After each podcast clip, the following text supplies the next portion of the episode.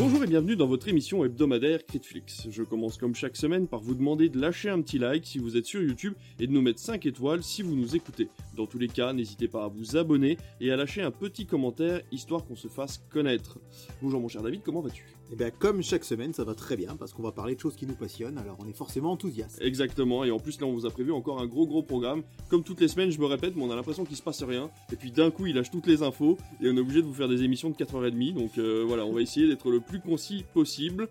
Dans tous les cas, comme chaque semaine, on aura nos news. Notre sujet principal euh, vous fera une grosse review de Vortex, la série qui était passée euh, récemment sur France 2 et qui est toujours disponible sur France Télévisions. Et puis nous finirons par ta chronique télévision avec les audiences, le programme de la semaine, ainsi que quelques news télévision. Et ben écoutez, c'est parti tout de suite pour les news.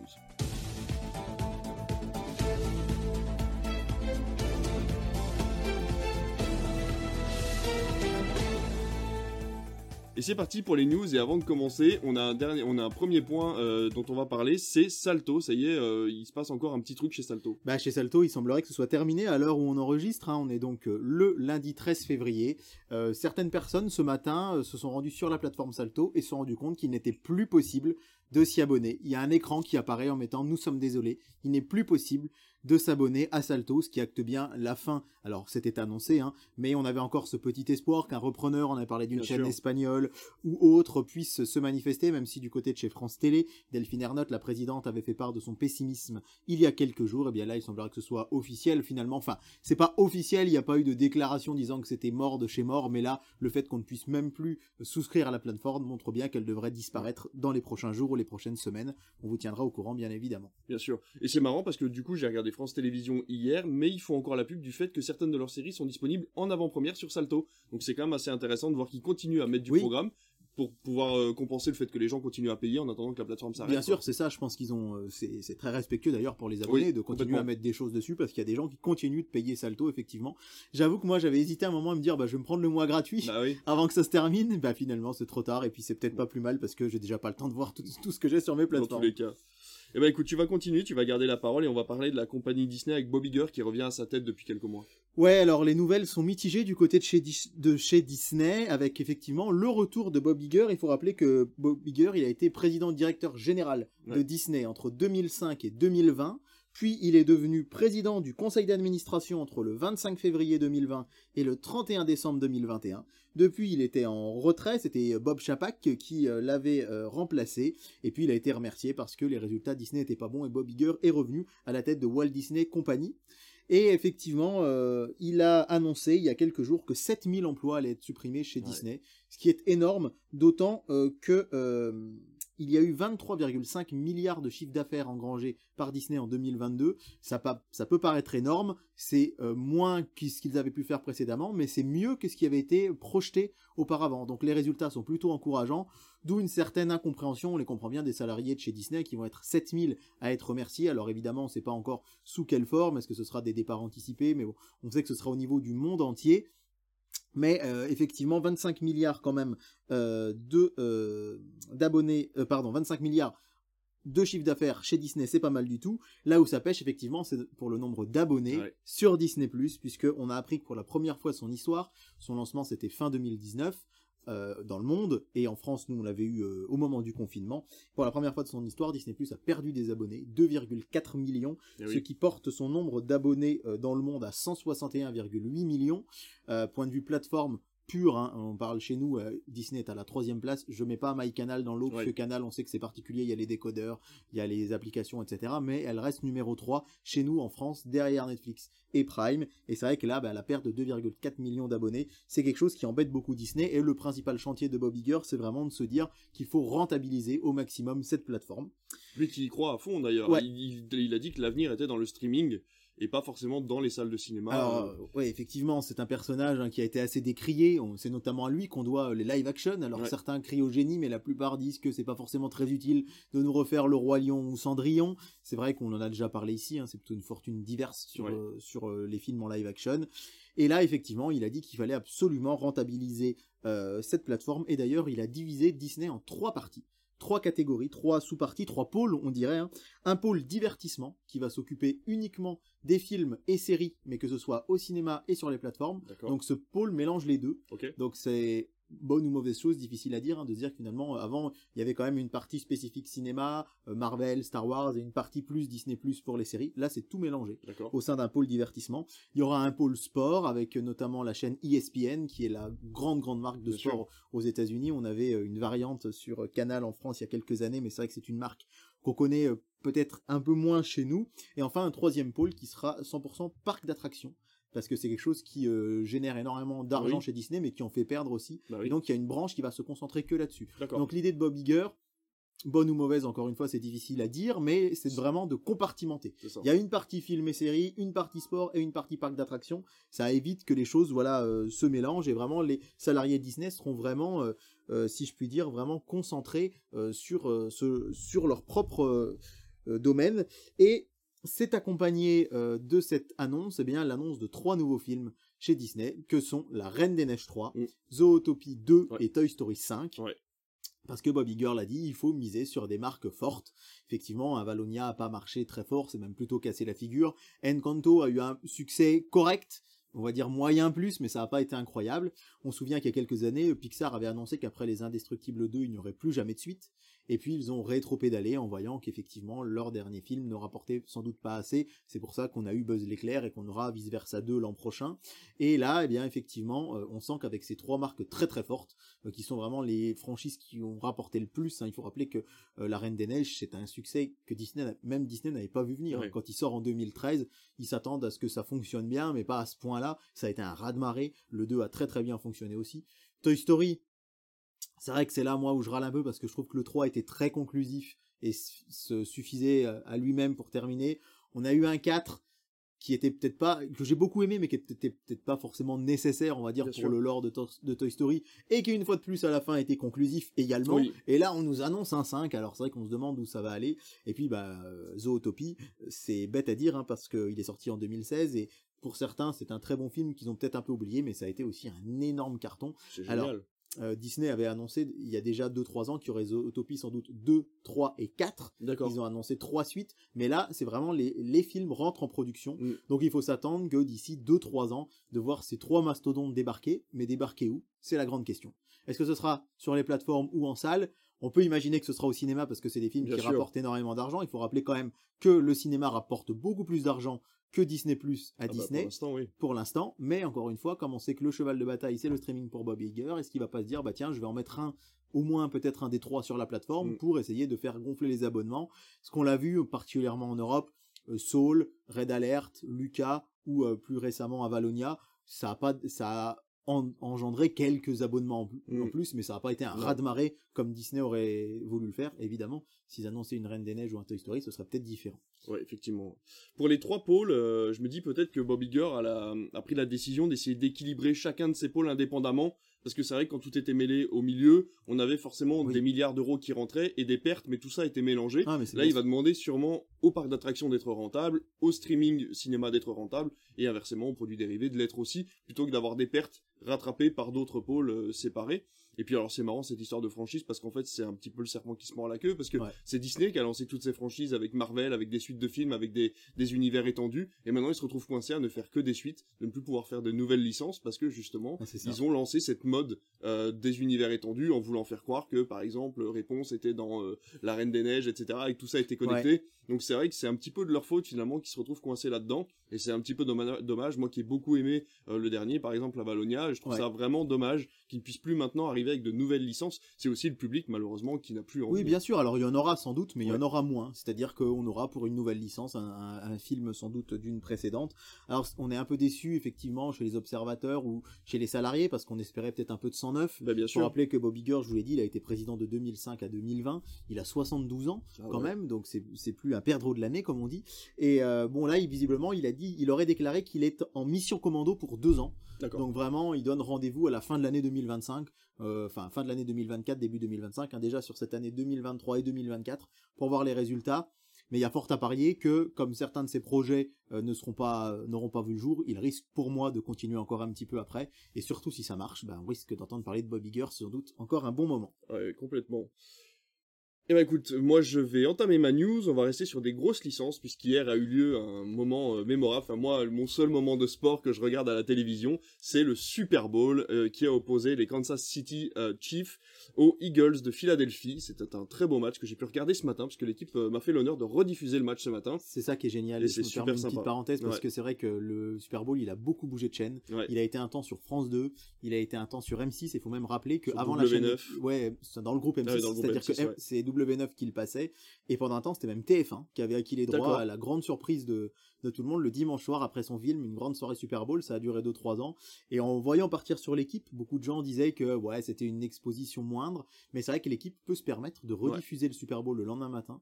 Moi, je sais que je connais pas grand chose au foot américain, mais j'ai toujours voulu voir le Super Bowl, mais que les horaires, c'est, c'est terrible. Parce que Ouais. c'est, c'est un peu comme les Oscars. C'est-à-dire qu'à l'heure où c'est, tu, tu peux pas soit te coucher tard, soit, te- soit te lever plus tôt pour le C'est voir, ça. parce que c'est en plein milieu de la nuit. Ça. Et euh, c'est une très bonne nouvelle pour moi. Je trouve que la couverture de la chaîne L'équipe est top. Ouais. D'autant qu'on a eu droit à des matchs euh, de playoff, des matchs précédents Ouais. dans les semaines avant, alors que les, les autres chaînes, quand ils avaient les droits, c'était vraiment que la finale, point barre. C'est ça. Mais là, on voit vraiment que l'équipe 21 se lance. euh, ils ont eu du mal à démarrer, mais je trouve que maintenant, ils sont vraiment devenus la chaîne sportive en clair. Ouais. Et donc, ça fait vraiment plaisir de voir des licences de sport officielles ou un peu plus connues arriver sur l'équipe 21.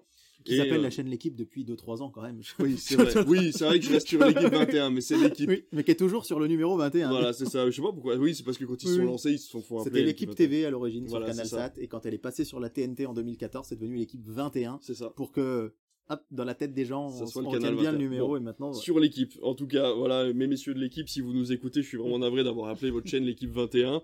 Quoi qu'il en soit, le but est de parler ici du Super Bowl, de la mi-temps bien sûr, puisque Rihanna a présenté un concert d'à peu près une quinzaine de minutes qui était absolument extraordinaire, une synchronisation des, des danseurs qui était absolument folle, et euh, moi je suis toujours ébahi par la technique en fait du Super Bowl de pouvoir amener une scène comme ça pendant une demi-heure, lâcher un énorme concert où la personne n'est même pas payée d'ailleurs, et ensuite remballer tout ça pour continuer le, match derrière, c'est vraiment extraordinaire. Mais ici on vous parle de cinéma, de streaming et de films, et donc le but est de vous parler d'un gros moment aussi euh, du Super Bowl, ce sont les trailers, les bandes annonces de grosses licences qui vont arriver. Alors pourquoi grosses licences? Parce que ça coûte beaucoup d'argent de diffuser ces bandes annonces sur l'écran géant au Super Bowl et de le diffuser à la télévision, donc forcément il n'y a que des gros studios qui tentent le coup. Et cette fois-ci, on a eu la chance d'avoir par exemple les Gardiens de la Galaxie 3 qui reviennent pour une aventure beaucoup plus sombre et l'absence quasi euh, entièreté du trailer de Drax joué par Bautista, on le voit quasiment pas.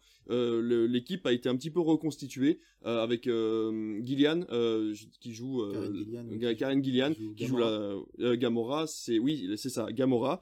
Donc euh, voilà qui remplace un petit peu Bautista Drax dans le dans le film. c'est Nebula. C'est. Nebula, voilà, c'est ça. Excuse-moi, Nebula. Euh, C'est voilà, pour ça que ça m'a ça m'a pas ça m'a pas tilté quand tu me l'as dit. Ouais. Euh, donc Nebula effectivement qui vient remplacer ici l'équipe. On a euh, enfin une partie de l'équipe. On aura également The Flash qui est arrivé hier, le trailer qui est arrivé. Euh, les univers vont se rencontrer et ça sent la table rase pour l'univers d'ici puisqu'on on croise des héros d'hier et aujourd'hui. On voit dans le trailer Ben Affleck par exemple et euh, Michael Keaton. Michael Keaton. Heureusement pas vu que le tu es là. Heureusement que tu es là, Michael Keaton donc euh, et Ben Affleck qui sont annoncés. On voit énormément de petits extraits d'anciens films de chez DC à l'intérieur du scénario de The Flash. Donc à mon avis, il va vraiment y avoir un mélange des univers pour pouvoir recommencer à zéro comme ils le font dans les comics en fait, hein, les euh, dans les guerres infinies.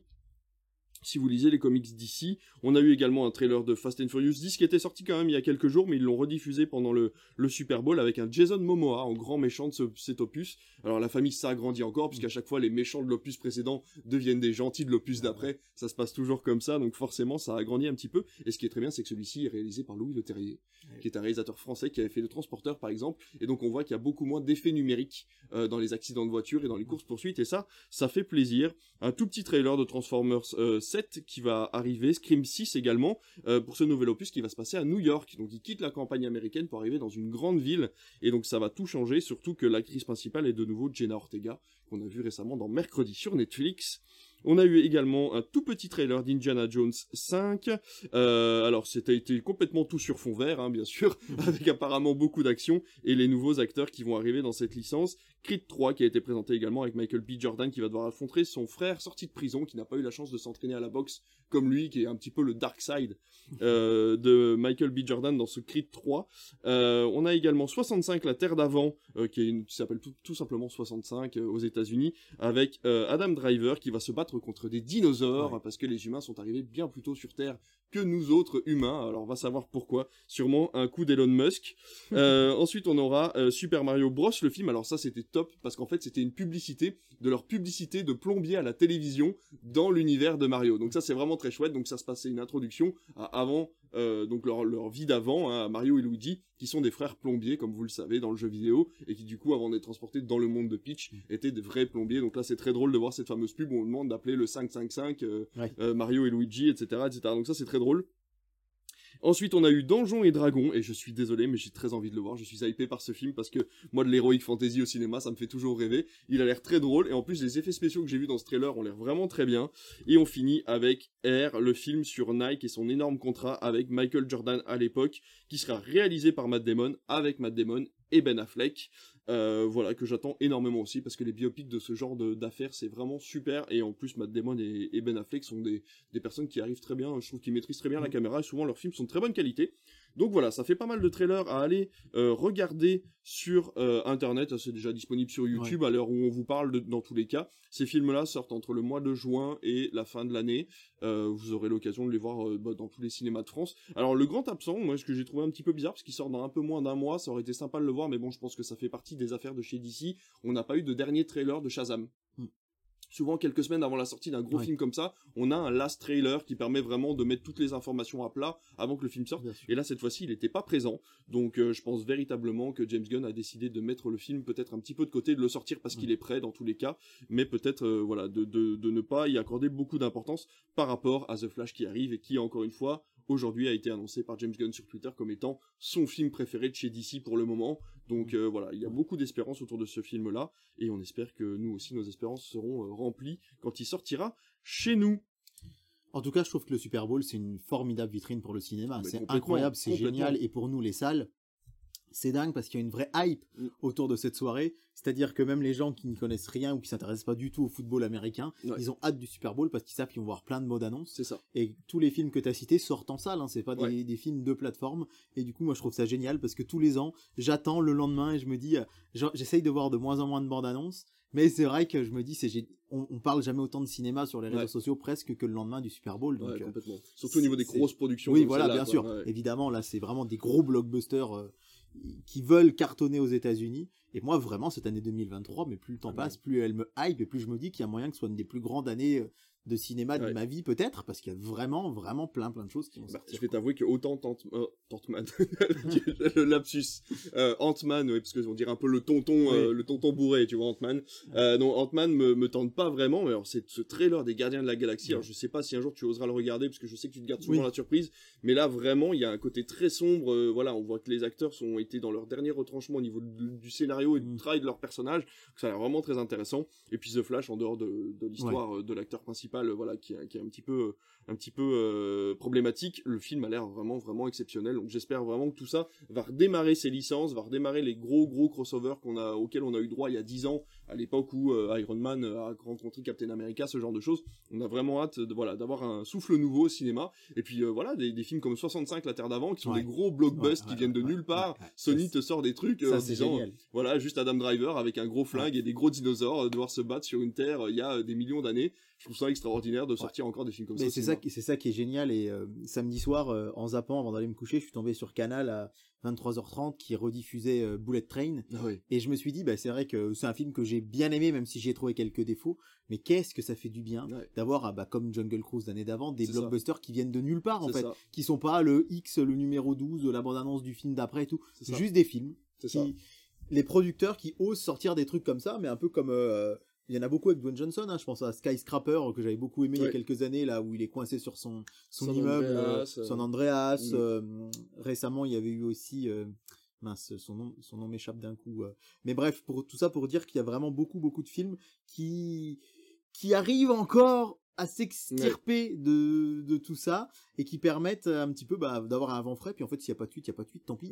Et, euh, et là, euh, ce film euh, 65 avec Adam Driver, j'ai vraiment hâte. Quoi. Ouais, ça a l'air vraiment d'être euh, bah, un peu un ovni. On sait pas d'où ça vient. Comme Bullet Train l'année ça. dernière, encore une fois, ou comme Rampage. Voilà, c'est ça que je cherchais Ah aussi. Bon, certes, c'est tiré d'un jeu vidéo, mais on sait qu'il y aura jamais de suite. Mais Mm. c'était cool à voir, et, au moins pendant un temps. Donc, euh, vraiment, euh, j'ai hâte, hâte, hâte de découvrir tous ces films. Et je pense que je vais craquer. Je vais regarder quelques trailers quand même parce que ça fait quand même envie. Euh, c'est clair. Et on en parlera tout à l'heure, mais euh, il y, y, en a un qui m'avait marqué à l'époque, c'était Edge of Tomorrow, ouais. qui était arrivé vraiment nulle part, Ouais, euh, en plein milieu des licences Marvel qui, étaient, qui battaient leur plein, et qui avait fait quand même un sacré paquet d'entrées, et qui est encore diffusé à la télévision, on en parlera tout à l'heure, qui fait quand même des chiffres Oui. très corrects. C'est clair. En tout cas, la télévision, on va y rester, puisqu'on va passer à notre review, on va vous parler de Vortex, et on va tenter d'être le plus clair possible, le moins spoilant possible, Oui. et vous donner notre avis sur cette euh, série euh, de France Télévisions, et surtout peut-être vous parler en général des séries de France Télévisions qui, je suis désolé, me donnent vraiment envie. J'ai encore regardé des bandes annonces hier, parce que j'étais sur France Télévisions entre Beau Geste, enfin entre les choristes et Beau Geste, Ouais. j'ai pu regarder euh, donc ce dimanche euh, les bandes annonces des prochaines séries qui Ouais. arrivent sur France Télévisions et ça a l'air vraiment vraiment top. Euh, ils vont chercher des acteurs de cinéma maintenant pour jouer dans leur série. Donc voilà. En tout cas, on vous parle de Vortex. C'est parti.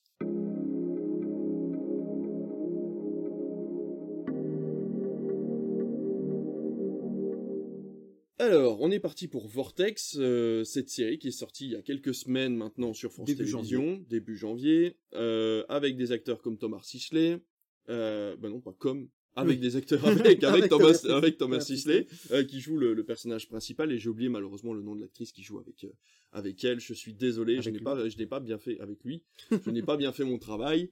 Euh, mais voilà, donc au niveau de l'histoire, le temps que David fasse ses recherches, c'est l'histoire d'un Camille Clarisse, voilà. bah, merci. Camille Clarisse, que j'ai vu il y a pas très longtemps dans l'effondrement d'ailleurs. Si on aurait pu donner nos recommandations, on aurait pu parler de l'effondrement sur Canal+, qui est une série qui me, qui me trotte encore aujourd'hui dans la tête. Et si vous ne l'avez pas vue, je vous la conseille. Donc ça raconte l'histoire d'un policier en 1998 euh, qui a un petit euh, un enfant, une petite fille, qui a une femme. Ils viennent euh, voilà de se mettre en couple. Enfin ça fait deux ans qu'ils sont en couple. Et elle décide d'aller courir un matin. Lui décide de rester à la maison. Et donc ses collègues policiers frappent à sa porte quelques heures plus tard et lui annoncent que malheureusement elle est tombée de la falaise et qu'elle est décédée. C'est cool 25 ans 25, oui. Ouais. C'est cool 25 ans, on se retrouve en 2020. Non, c'est cool C'est 27. cool, 27 ans, voilà. 27 ans, on se retrouve en 2025. Il est toujours euh, dans la police, il a évolué, il a changé, euh, enfin il a changé de grade, mais euh, maintenant il existe une technologie, des drones font le tour en fait des zones euh, de euh, meurtre, enfin des, des, Des scènes de crime. des scènes de crime et euh, peuvent enregistrer donc du coup les, les scènes de crime sur un laps de temps donné et, et ensuite on peut aller dans une salle en réalité augmentée, en réalité virtuelle, qui nous permet d'analyser la zone de crime même si elle a été passée, ce qui est très utile puisque ça se passe en Bretagne et que forcément les marées n'aident pas vraiment à l'étude des scènes de crime. Donc il étudie cette scène de crime et pendant qu'il étudie cette scène de crime où a eu lieu du coup euh, le L'accident. de sa l'accident de sa femme, il se retrouve à voir sa femme dans ce fameux lieu euh, en réalité virtuelle. Il l'appelle, elle répond. Il se rend compte qu'il peut communiquer avec elle. Elle est en 98, une semaine avant son accident. Il est en 2025. Lui, il s'est remarié. Il a un fils maintenant, en plus de sa fille qui a grandi, qui est devenue médecin. Et donc, il va décider d'aller vers elle et tous les deux ils vont essayer de la sauver elle et de savoir ce qui s'est passé en 98 comment elle est euh, décédée et alors c'est pas un spoil on l'apprend très vite elle n'est pas morte accidentellement il y a eu un meurtre et donc ils doivent trouver le meurtrier pitch de base Ouais. correct on est au premier épisode il y en a 6 de 50 minutes à peu près chacun Ouais. Et euh, on va on va on va le dire tout de suite, c'est une série qui est vraiment exceptionnelle Mm. dans son traitement des personnages, euh, dans son traitement de l'histoire, euh, dans euh, le traitement du voyage dans le temps aussi, qui est pas évident hein, vraiment. Il y a beaucoup beaucoup de films et de séries qui se sont cassés la tronche. Tu en parlais euh, avec Année Zéro Oui. sur M6 qui s'est vraiment euh, cassé la tronche à Ouais. ce niveau-là, euh, qui était vraiment pas passionnant. Là pour le coup, on est pris euh, du début à la fin. Alors je vais être franc, il y a des, je connais des personnes qui n'ont pas aimé, ma maman entre autres, qui a essayé de regarder, qui n'a pas aimé. Le côté science-fiction, l'a rebuté tout de suite. Ouais. Et ils n'ont pas continué euh, la série après parce que malheureusement ce côté voyage dans le temps, euh, ça les a, euh, ils sont pas sentis impliqués dans le scénario. On va encore nous prendre pour des frères, hein, mais ma maman, c'est pareil. Et ben voilà. Elle a regardé le premier épisode, elle m'a dit c'est bien, mais j'étais très déstabilisé par le voyage dans le temps. Voilà. Je peux comprendre que c'est des gens qui n'ont pas l'habitude de voir de la Ouais, science-fiction. C'est ça. C'est pour ça aussi, c'est que c'était casse-gueule Ouais. et que ça a quand même fait des scores euh, plus de Hallucinant. 4 millions d'audience, terrassé TF1 euh, tous les, les lundis. sur une tranche d'âge n'est, qui d'habitude ne regarde pas euh, France 2, alors qu'ils l'ont sûrement regardé via France TV. Mais pour le coup, ça veut dire que la plateforme fonctionne, Ouais. que des jeunes ont France Télévisions. Ouais. et que du coup, euh, ils ont quand même du succès par rapport à ça, donc euh, c'est cool, quoi. Oui, avec le linéaire quand même euh, largement devant, hein, puisqu'on est environ à 4 millions, euh, 4 millions 2 d'audience Mm. pour le- les premiers épisodes, et euh, il y a eu environ un million de visionnages sur Ah, France.tv. c'est chouette. Donc euh, c'est énorme pour Mm. France.tv, mais ça montre quand même que le- la télé, euh, encore une fois, euh, les, reste un média privilégié, puisque Ouais. beaucoup, beaucoup, beaucoup de gens l'ont regardé quand même euh, en direct, Mm. si je puis dire, même si c'est pas du direct stricto sensu, mais l'ont vu euh, le lundi soir à la télé. Donc euh, ça a été vraiment un raz-de-marée. Euh, je sais pas si France 2 s'y attendait, mais en tout cas, euh, je rebondis sur ce que tu dis, euh, que ce soit euh, effectivement le casting, hein, je rappelle, tu, tu disais euh, Thomas Sisley, Camille Clarisse, il y avait aussi euh, euh, Zineb Tiriki, Zineb Triki, pardon, qui joue Parvana, donc sa, sa deuxième épouse. On a le fameux Eric euh, Pucheux qui joue Nathan, Mm. euh, son meilleur ami. Euh, et j'ai trouvé que vraiment, à la fois, c'était très joli, très Ouais. chouette, avec ce fameux mur de LED. Hein, c'est pas sur fond vert. Oui. C'est un mur de LED. Moi, je connaissais pas cette technique, mais que Mhm. visiblement, on a entendu euh, sur Europe 1 Thomas Sisley expliquer que ça venait du Mandalorian Ouais, sur Disney Plus et que du coup, c'est une technologie que France 2 avait récupérée pour Vortex. c'est hyper ambitieux en fait comme série. En fait, il faut comprendre que c'est une technologie, donc c'est un panneau LED géant qui fait plusieurs mètres de haut et plusieurs mètres de large, sur laquelle on va imbriquer en fait un fond, un fond, euh, on va dire en semi 3D, euh, avec de la profondeur. Et le gros avantage de ce panneau LED par rapport aux technologies euh, habituelles comme les fonds verts ou les simples écrans comme on voyait dans les années 50 quand les, les gens conduisaient leur voiture et qu'il y avait un panneau qui passait derrière, c'est que la caméra, les angles de caméra vont permettre à l'écran qui est derrière, l'image qui est derrière, de bouger Ouais, pour changer l'angle en fait. Donc la caméra est reliée à cet écran et chaque mouvement de caméra va changer le fond pour qu'il y ait toujours cet effet de perspective, cet effet de mouvement dans, en décor réel. Et donc ça, c'est vrai que c'est hyper impressionnant et ça marche très très bien dans cette série. Ouais, c'est très très bien fait. Et puis encore une fois, moi, je la réalisation, euh, les effets spéciaux et le- surtout le scénario qui Ouais. était, qui était euh, On se fait avoir. ouais, on se On fait se fait avoir. avoir. C'était très très très très bien Mm, ficelé. mm, mm. C'était très prenant. Moi, j'avoue que la fin m'a tiré une petite larme, alors que Dieu sait si ça faisait longtemps que j'avais pas euh, eu ça devant une série. C'était vraiment très prenant. Six épisodes, c'était bien, je trouve, parce que l'histoire avait pas besoin de beaucoup plus pour se développer. Euh, S'il y en avait eu 8 ou 10, peut-être que ça aurait été un peu long. 4 n'aurait sans doute pas été suffisant. 6, c'était bien. Ouais. On avait le bon format. Ouais. Euh, je me suis, euh, on va dire, auto-retenu de la binge-watcher, parce que Ouais. j'aimais tellement que j'ai regardé les deux premiers épisodes, puis après, j'en regardais, j'ai dû en regarder un par semaine pour faire durer le Ah plaisir. oui, quand même. Ouais, et j'étais vraiment happé par cette série. Comme tu le disais en parallèle, il y avait Année Zéro euh, sur M6 qui était pour moi euh, bien décevant. D'ailleurs, j'ai vu que sur MyCanal, ils avaient remis les épisodes 3 et 4. J'ai jamais vu la fin. Donc peut-être que je la regarderai pour me faire un avis, mais c'est vrai que les premiers épisodes euh, souffraient énormément de la comparaison. J'avais regardé le premier jour les deux épisodes de premier de Vortex et le premier d'Année Zéro. Ouais. Ça n'avait rien à voir. Bah. Rappelons que arrive très bientôt à, à je sais pas comment on prononce, c'est la- l'arrobase, à venir, advenir, avec Kev Adams sur TF1, euh, qui va arriver le lundi soir Ouais. après la série de films euh, Astérix et autres qu'on a actuellement.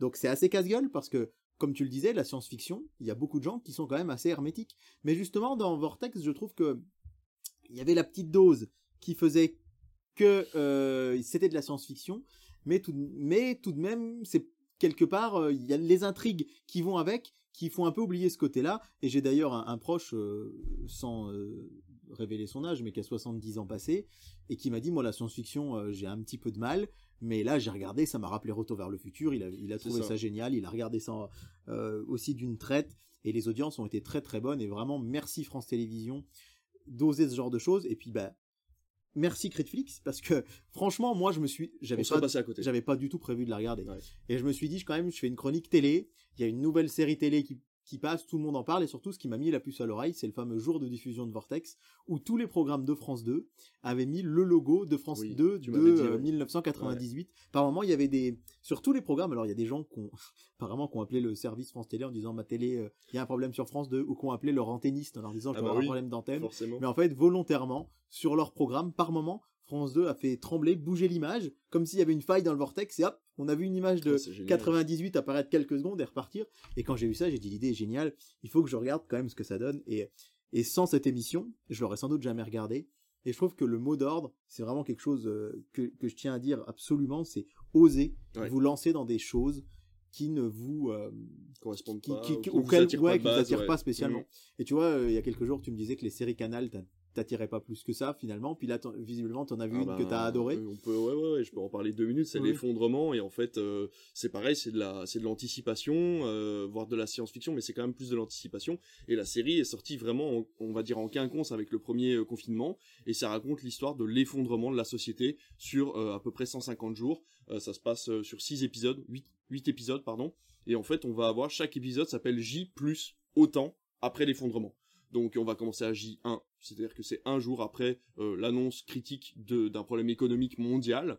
Et donc euh, on va suivre un jeune homme, euh, par exemple, qui travaille dans un supermarché et voir les conséquences que ça va avoir sur les rayons, sur les clients, sur l'état d'esprit des gens. On va ensuite passer à J plus 30. Qu'est-ce qui se passe après 30 jours? Il commence à y avoir les pénuries d'essence, il commence à y avoir les gens qui s'énervent, il commence à y avoir la police qui utilise son comment dire sa force contre les, les citoyens. On va arriver un peu plus tard les problèmes d'usines nucléaires puisqu'il n'y a plus d'électricité, il faut réussir à les maintenir froides, et donc il doit y avoir un enchevêtrement. Et donc tout ça, c'est des petits courts-métrages d'une quinzaine, vingtaine de minutes qui euh, vont se, se cibler sur un personnage ou plusieurs personnages qu'on va peut-être retrouver un peu plus tard, mais pas forcément. Et euh, voilà, et en fait tout ça crée un ensemble sur, euh, on va dire, un peu moins d'une année. Et alors ce qui est extraordinaire, c'est que le dernier épisode, on peut se dire, wow, c'est peut-être de trop. Et en fait, le dernier épisode agit moins 5. Ouais. Que s'est-il passé 5 jours avant ça? Est-ce que on aurait pu l'anticiper Ouais. ou pas? Et donc la série donne la réponse et c'est vraiment extraordinaire. Donc, quand j'ai vraiment fini cette série, je l'ai regardée d'un trait. Euh, ça m'a pris euh, une petite après-midi et euh, j'ai vraiment bloqué sur mon siège. Et Vortex a eu un peu cet effet-là de se dire, on va aller prendre des choses réelles et on va réussir à les implanter dans le scénario pour t'attirer. Et le 98 est pas une date anodine. Oui. Parce que en fait, ça a été vraiment un jour. euh, moi, je me sens un peu moins concerné. J'habitais pas encore en France en 98, mais j'ai bien compris que la finale de la Coupe du Monde, ce fameux 3-0 contre le Brésil, a marqué l'histoire Ouais, de la France autant qu'un événement politique. Et euh, c'est devenu d'ailleurs un événement politique. hein. Et euh, donc du coup, ils utilisent cet ancrage-là de 98 pour créer des marquages temporels Ouais. dans la série qui sont hyper faciles pour les Français à repérer parce qu'ils ont vraiment existé. Et euh, ça permet de se dire, ah, ok, on est une semaine avant, on est trois jours avant la finale, on est Ouais, et donc, en fait, c'est très très simple de se repérer dans la série. Et encore une fois, comme tu le disais, c'est c'est pas l'élément principal du film n'est pas le voyage temporel. C'est vraiment juste un homme qui essaye de d'empêcher sa femme de mourir tout simplement avec des solutions diverses et la complexité malheureusement de s'être remarié, d'avoir un Mais fils exactement. et toutes les conséquences que ça peut avoir, le fameux effet papillon. C'est ça qui était très intéressant, je Mm. trouve. C'est ce côté euh, où il se dit, bah voilà, euh, si je sauve ma femme, est-ce que je vais pas faire disparaître celle que j'ai maintenant? C'est ça. Parce que certes, j'étais très, j'ai envie d'empêcher mon ancienne femme de mourir, mais j'ai pas envie de perdre l'amour que j'ai pour ma femme maintenant. ça. Et ça, c'était bouleversant. C'était vraiment Ouais. bouleversant. Et vraiment, euh, j'insiste là-dessus, mais parfois il faut un peu se bousculer. Et je discutais euh, avec euh, avec euh, quelqu'un de plus jeune que nous, donc euh, c'est dire si la personne était très jeune, mais quelqu'un, on va dire, qui a une dizaine d'années de moins que nous, il y a quelques jours. Et euh, ça m'a fait plaisir parce que c'est quelque chose dont on vous parle un petit peu sur Critflix quelques fois, et qui me disait, je débranche de plus en plus Netflix parce que je me rends compte que Netflix, je ne sors pas de ma zone de confort. Et voilà. Je regarde que des choses que qui m'intéressent, qui me plaisent. Et euh, bien que c'est- bien que une personne voilà qui a une dizaine d'années de moins que nous, elle me dit j'ai quand même grandi avec la télé et je me rends compte de combien de choses, combien de choses comptent pour moi aujourd'hui de films ou de séries que j'adore parce que je les ai vus à la télé. Elle dit du coup maintenant je me force à me dire bah tiens ce soir euh, je, je prends mon programme télé, je choisis un truc que j'aurais pas regardé Et sinon. voilà. Et elle, elle me dit, je découvre plein de choses comme ça. Et euh, je lui dis, c'est marrant parce qu'on va parler de Vortex euh, dans notre émission euh, lundi, et c'est exactement ce que je voudrais dire aux gens. Mm. C'est que parfois, se donner un petit coup de pied aux fesses et se dire, allez, moi je sais que 10% par exemple, euh, au début j'y allais un peu reculons, et aujourd'hui c'est une de mes séries préférées. Vortex, c'est pareil, et j'espère, euh, je me dis, je- de temps en temps, peut-être que je la reverrai. Parce que avec le temps, j'aimerais pas me dire ah oui c'est vrai c'était cool ça dans le Mm. temps non c'était pas juste cool c'était c'est vraiment une série incroyable Ouais. six épisodes, c'est vite vu. Hein. Encore une fois, en un après-midi, ça peut se faire, plus Mhm. ou moins. Euh, mais vraiment, c'est très rare qu'à ce point, le public et la critique aient été unanimes. Et les gens qui n'ont pas aimé, encore une fois, euh, c'est le côté science-fiction qui les a dérangés, mais pas la qualité intrinsèque de la ça. série. On va reparler de ma maman, encore une fois, qui m'a dit, je trouvais que c'était super bien Mhm. joué, l'intrigue était intéressante, mais moi, euh, je- voilà, ça, ça m'intéresse pas trop. euh, dès que ça rentre dans des choses comme ça, qui, sont, qui sortent un peu du commun, je me suis dit que c'était pas pour moi. Mais voilà, donc vraiment un gros gros coup de cœur de ce début d'année. Ouais. On parlait des séries France Télé, il y a l'Abîme qui vient de sortir. Malheureusement, j'ai pas eu le temps de, de la commencer, mais j'aimerais bien euh, essayer de la voir et vous en parler dans les prochaines Ouais. semaines. Parce qu'on sait que c'est la grosse série euh, du moment. Euh, qui, qui fait beaucoup de bruit et puis surtout qui a fait plus de 4 millions euh, de téléspectateurs aussi. C'est des chiffres à la Vortex. On sait quand c'est des polars, de toute façon, ça marche plutôt bien. Ça a l'air d'être plus classique Mm. que Vortex, mais quand même, euh, j'en ai lu vraiment des critiques excellentissimes aussi. Donc France Télé, vraiment, bah voilà. Merci de, de nous proposer tout ça parce que c'est très ambitieux. Et d'ailleurs, merci à, à Thomas Sisley, qui est un acteur extraordinaire, parce qu'en fait, je comprenais pas trop le succès de Balthazar, euh, Ouais. qui passe sur TF1, qui est avec Thomas Sisley, dont il fait la dernière saison, là, est en train d'être diffusée, il avait dit qu'il en ferait pas d'autres. Et euh, je comprends, en fait, le succès, parce qu'en fait, c'est un personnage, enfin, c'est un acteur qui arrive à créer des personnages hyper attachants, euh, qui a un côté un petit peu humour, en fait, qui arrive à prendre le, le contre-pied du drame, en fait, euh, parce qu'il faut savoir que dans Balthazar, il, il joue un, un médecin légiste, un petit peu, un petit peu, euh, un peu à la mode d'HPI, c'est-à-dire Ouais. qu'en fait, c'est des personnages qui sont un peu atypiques, euh, qui aiment bien rigoler de situations un peu dramatiques, et donc ça détend un peu l'atmosphère, et les gens aiment bien. Et là, dans Vortex, au début, on a cette impression-là aussi, euh, je sais pas si tu te rappelles dans ce premier épisode, euh, parce que moi, du coup, je sais pas, toi aussi, tu l'as, t'as dû le voir deux fois, parce que tu l'as présenté. euh, Oui, oui, oui. j'ai vu avec tu l'as ouais. avec quelqu'un euh, quand il arrive chez lui le soir et qui rigole du fait et j'ai trouvé en fait le, le parallèle très sympa parce que c'est d'un naturel sa fille est lesbienne Oui. Et en fait on se rend compte très vite via les dialogues qu'il n'aime pas la copine Oui, avec qui elle est retournée. Ouais. et il y a toute cette euh, voilà il y a, il y a tout ce dialogue en fait tout ce moment autour de la Oui, table où on oui. se rend compte. Et en fait on se dit ok il y a des moments dans la série où je vais me marrer. Ouais, ouais, et ça c'est cool en fait. Et il y en a avec ce personnage, j'ai oublié son nom, mais euh, de, de flic, euh, cette femme qui est complètement monomaniaque avec ses paquets de oui là, il faut pas toucher dans son bureau et que finalement, pour arriver à ce qu'il puisse voir euh, Mm. euh, la- le, euh, piquer le dossier de son ex-femme qui est morte, il va juste lui enlever, comme elle a des tocs, lui Ouais, enlever un truc de son étagère et aller le mettre ailleurs. Et elle va péter un câble. Donc du coup, il y a aussi cette, ce petit fil d'humour qui fait qu'on se marre aussi devant Vortex. Ouais. On rit, on pleure et, on est ému. Et c'est vraiment, c'est- un magnifique pot pourri, comme on dirait, un mélange de tout ça. Mm. Et, et vraiment, c'est une série que j'espère, euh, je me répète, mais avoir en tête encore très longtemps. Ouais. Parce que c'est, vrai, c'était vraiment très très chouette. en espérant qu'il la rediffuse en linéaire. Dans tous les cas, c'est disponible sur France Télévisions Ouais. jusqu'au mois de mars. Euh, en espérant peut-être qu'il prolonge parce que parfois les dates sont un petit peu approximatives. Oui, et ensuite, oui. il prolonge s'il y a encore des vues. Donc euh, voilà, à voir de toute façon, le programme leur appartient.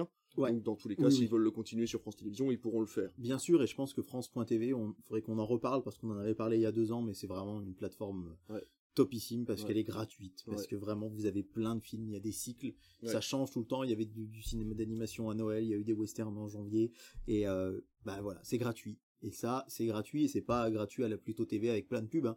C'est euh, c'est le service public. Avant, j'avais j'aurais dit c'est votre redevance qui vous le paye, mais elle a disparu euh, récemment.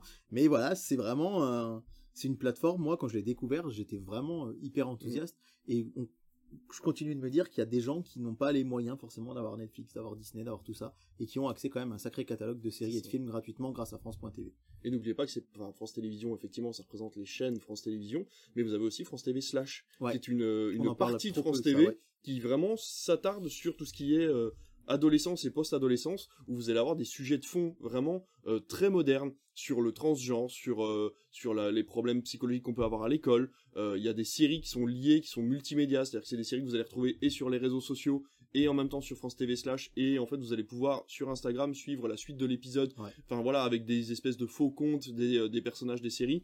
Euh, vous avez Last Man aussi qui est disponible, qui est une très très bonne série d'animation que je vous conseille, qui est disponible sur France TV slash. Enfin voilà, il y a- ils osent énormément Ouais, avec Slash. ouais. Euh, je vous incite à vous abonner à leur compte Instagram où ils diffusent énormément de sujets de fond de société et qui concernent les plus jeunes autant que les plus vieux. Et euh, parfois on se sent un peu lésé parce que c'est vrai que moi je tombe sur des sujets de France TV slash où parfois je me dis ouais, je suis peut-être un peu vieux et en fait on s'y intéresse et on se dit ah bah non en fait c'est juste que voilà je suis pas forcément le premier intéressé mais c'est des sujets qui font partie de l'actualité qui font partie de cette société dans laquelle on vit et c'est hyper intéressant. Donc euh, merci en tout cas euh, France Télévisions et, et le service public de nous proposer ça parce que c'est vraiment hyper intéressant euh, de d'avoir tout ça à disposition gratuitement. Quoi. Eh ben écoute, de toute façon, on va continuer à les remercier, on va continuer notre chronique et enfin on va continuer, on va finir cette review, je vais y arriver. On va finir cette review et on va passer à ta chronique télévision.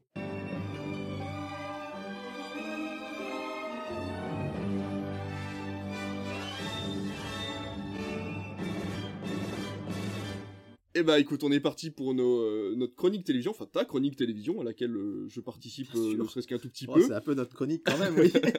Et du coup, on va commencer comme d'habitude avec les audiences. On est vendredi si vous nous écoutez le premier jour où sort cette émission, mais on va vous parler des audiences de dimanche dernier. Oui, on va même remonter jusqu'à vendredi dernier, Ah puisque oui. vous le savez, le vendredi, on s'y intéresse particulièrement.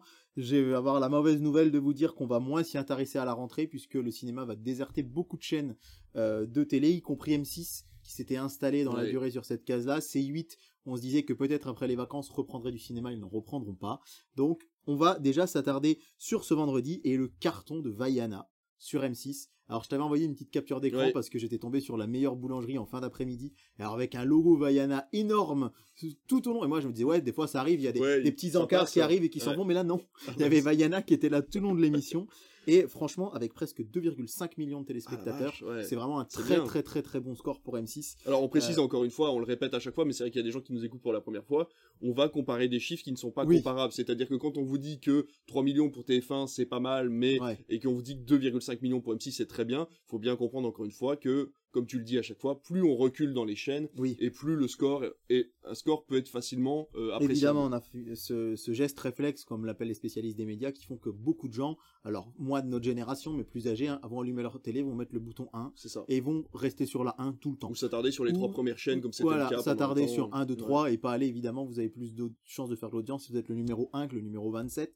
Et euh, 2,5 pour Vaiana, un vendredi soir, c'est très bien, d'autant que, comme on vous le dit, comparons ce qui est comparable, ils ont battu TF1 Ah, ce jour-là. bravo. qui avec les 12 coups de la Saint-Valentin, les 12 coups de l'amour, je crois, euh, ne fait que 2 millions 3. Donc euh, c'est 100 000 téléspectateurs de plus pour Vaiana. Vaiana deuxième de la soirée. C'est Crime dans l'héros qui arrive numéro 1 sur France 3. Évidemment, Heureusement la- qu'on a beaucoup de régions parce la- que ah sinon ouais, ça tournerait en rond. la saga Crime cartonne et d'ailleurs j'ai entendu un sujet passionnant là-dessus dans Culture Média l'autre jour où euh, on nous expliquait euh, du côté de chef c'était sur le carton euh, des combattantes Ouais. sur Netflix qui expliquait qu'en fait ces, ces épisodes de Crime cartonnent en Asie Ouais. notamment où ils achètent euh, euh, des films, des séries comme ça, des téléfilms pour leur chaîne de télé, du câble et du satellite, Ouais, qui passent que des styles Polar Plus dont on vous a parlé il y a ça. quelques Mais semaines, étranger. mais étrangers, Voilà. et donc euh, ils passent. Euh, faut savoir qu'au Japon et au Vietnam, bah, les crimes dans les roses euh, ou ailleurs, ça marche. Donc chez nous, ça a été encore premier. Mais je le note parce que c'est important de dire que Vaiana a vraiment une très très très belle deuxième place. On va être très attentif à ce soir, c'est Aladdin, Aladdin le live action qui Oui. passe en prime time sur M6, d'autant que je me suis rendu compte que j'ai oublié de la semaine dernière de vous dire, enfin c'était pas un oubli, c'est que j'avais omis cette information, c'est un inédit. Ce sera sa première Ah, diffusion à la ah télé. oui Ah, et il y a comme moi j'ai Canal et qu'il était sur Canal il y a encore pas Ouais, très longtemps, ouais. j'avais l'impression que c'était la deuxième Bah fois. oui. Mais non, ce sera la toute première. Donc de l'inédit un vendredi soir, on va vraiment voir ce que ça peut donner, mais il y a moyen que ça cartonne. Et après vendredi, on avait 7 ans au Tibet qui a fait presque un million sur France 5. Super. Donc euh, bonne Ça audience. fait deux fois que France 5 Ouais, ouais, ouais. euh, France cartonne 5, un peu. euh, là. le vendredi soir, l'horloger de Saint-Paul, 7 ans au Tibet. Et donc, ils pérennisent cette case cinéma du Super. vendredi soir, pour le coup, eux, avec des grands classiques du cinéma, pas seulement français, la preuve avec ouais. 7 ans au Tibet, et c'est très bien. Et à noter qu'à la septième place, il y a que la vérité qui compte sur C8, c'est ce qui remplace le film. Euh, Il y a que la vérité qui compte, c'est une émission culte Oui. de TF1 des années 2000, 3, 4, Le 5. Bataille et Fontaine. Bataille et Fontaine qui passait en deuxième partie de soirée. Mm. Et pour info, ils ont fait 545 000. Et on sait que point de vue cinéma, leur ambition c'était 500 000. 500 000. Donc là, ils arrivent à les passer avec cette émission. Donc malheureusement, si ça continue comme ça, il est possible qu'on revoie pas de cinéma de sitôt euh, sur C8. Mais bien évidemment, on vous tiendra au courant. Bien sûr. Je voulais vous indiquer quand même une information audience pour le samedi soir. On en parle assez peu du samedi, mais samedi dernier, France 2 a, France 2 a tenté un coup de poker. France 2, le samedi soir, c'est historique depuis des décennies, c'est du divertissement. Oui. D'ailleurs, la semaine prochaine, là, vous allez avoir le 20 18 janvier, 100% logique, la réponse est sous vos yeux, par Cyril Ferraud, vous avez les grosses têtes, vous avez Fourboyard l'été, enfin voilà. Et là, ils ont tenté justement de placer un téléfilm, Oh. une création originale, à eux qui s'appelle La Vengeance sans visage. Ok. Il paraît que c'était très très très bien. Et alors, ils ont tenté ça, ils ont dit on va voir, si on met un téléfilm le samedi, ce que ça donne. Ben résultat, boum, première place, 4,7 millions. Vache. Alors pour vous dire, le premier, la veille, hein, n'était qu'à 3,9. Euh, le vendredi soir avec Crime dans l'héros, la 4,7. C'est fou. C'est énormissime. Il paraît qu'il était très bien aussi, donc ça fait encore un truc à Voilà. rajouter. Je me dis que Ouais, j'essaierai on, de le va, on va voir. arrêter toutes nos plateformes, on va garder que Ouais, France ouais, Télévisions. c'est ça, mais du coup, euh, pour vous donner un, un ordre d'idée, hein, TF1 diffusait la finale de Ninja Warriors qui a fait 2,2 Ouais, millions. il paraît qu'ils sont plantés. Donc euh, 2-2 et 4-7, ça fait 2,5 millions de plus, c'est plus du double. Euh, pour euh, pour euh, France 2. Mais ça se sentait qu'il y avait un ralentissement cette année de Ninja Warrior et je pense que les gens ont simplement attendu un programme plus intéressant parce que l'année dernière, la, la semaine dernière, ils avaient fait 3, Oui, et ouais, quelques ouais, millions pour. Ninja Warrior et je pense que là, tout simplement, les gens sont plus intéressés, mais ils avaient que ça à regarder entre guillemets. Ouais. Et donc là, effectivement, là, un le- téléfilm inédit, Le téléfilm a cartonné, donc euh, à mon avis TF1, euh, France 2 pardon, risque de remettre des téléfilms le samedi. c'est chouette. Et enfin dimanche soir, on l'a indiqué sur nos, sur, tu l'as indiqué sur nos réseaux sociaux euh, Ouais. ce matin. Ça y est, le record est tombé. Le record est tombé jusqu'à présent. Le film qui avait fait le plus d'audience en 2023, c'était le 1er janvier. Ouais. C'était l'appel de la forêt. Ouais. Alors il est tombé de peu, hein, puisque il est euh, l'appel de la forêt avait fait 5,1 millions. Ouais. Et là, on est à 5,178, donc Ouais. pour 70 000 téléspectateurs de plus. C'est le carton énorme d'alibi.com. Franchement, la semaine dernière, tu m'avais annoncé en pronostic 4 millions et je t'avais trouvé optimiste. Et ben, j'étais très loin du Bah, compte. tu vois, finalement. Puisque 5 178 000, c'est énorme. Ouais, C'est d'autant plus énorme qu'on vous le dit à chaque fois dans cette émission. euh, quand un film est rediffusé, il fait en général toujours moins que la dernière fois. Et là, c'est pas le cas. surtout qu'il a été diffusé l'année dernière Il a à la été même période. Diffusé le 6 février 2022, donc il y a très peu de temps. Mm, Et il avait fait 4 millions 7. mm, mm. Donc là, il fait presque 500 000 téléspectateurs de plus. Pourquoi? Bah Parce qu'il est en salle Bien actuellement. Et c'est là qu'on vous dit, c'est du gagnant-gagnant. J'ai été voir sur le site où je vais voir mes audiences le matin, les commentaires des gens. Et beaucoup ont mis, ouais, super, euh, on l'a regardé hier en attendant d'aller voir le 2. Et voilà. Ou à l'inverse, oh, j'ai vu le 2, du coup, j'avais envie de revoir le 1. Et voilà. C'est vrai qu'il marche plutôt bien, il démarre Mm, bien mm, à mm, Libby.com dans nos salles. Et les notes sont bonnes. Ouais. C'est surtout Ouais, ça, ouais, c'est la ouais. première, enfin c'est pas la première fois, mais ça faisait très longtemps qu'on n'avait pas une comédie française premier degré où les gens sont en mode, bah je me suis amusé, et tant mieux quoi. Voilà, donc euh, ça, ça fait plaisir. Après, il arrive vraiment à l'inverse d'un carton, euh, enfin Astérix qui était annoncé comme Oui. un carton à 65 millions d'euros, où les gens ont dit bon bah l'argent est passé où? Là, le film a coûté 18 millions d'euros, ça se passe dans une baraque, euh, Ouais. c'est très très simple à comprendre, tout le monde peut y aller, donc euh, voilà, c'est il y a quand même une, une recette de la bande à Fifi qui, qui, qui, qui, qui fonctionne. C'est ça. Et du coup, là, effectivement, c'est du gagnant-gagnant. La télé a, surfé sur la pub Alibi.com 2 Ouais. qu'on voit partout. Et c'est un film TF1, Alibi.com 2.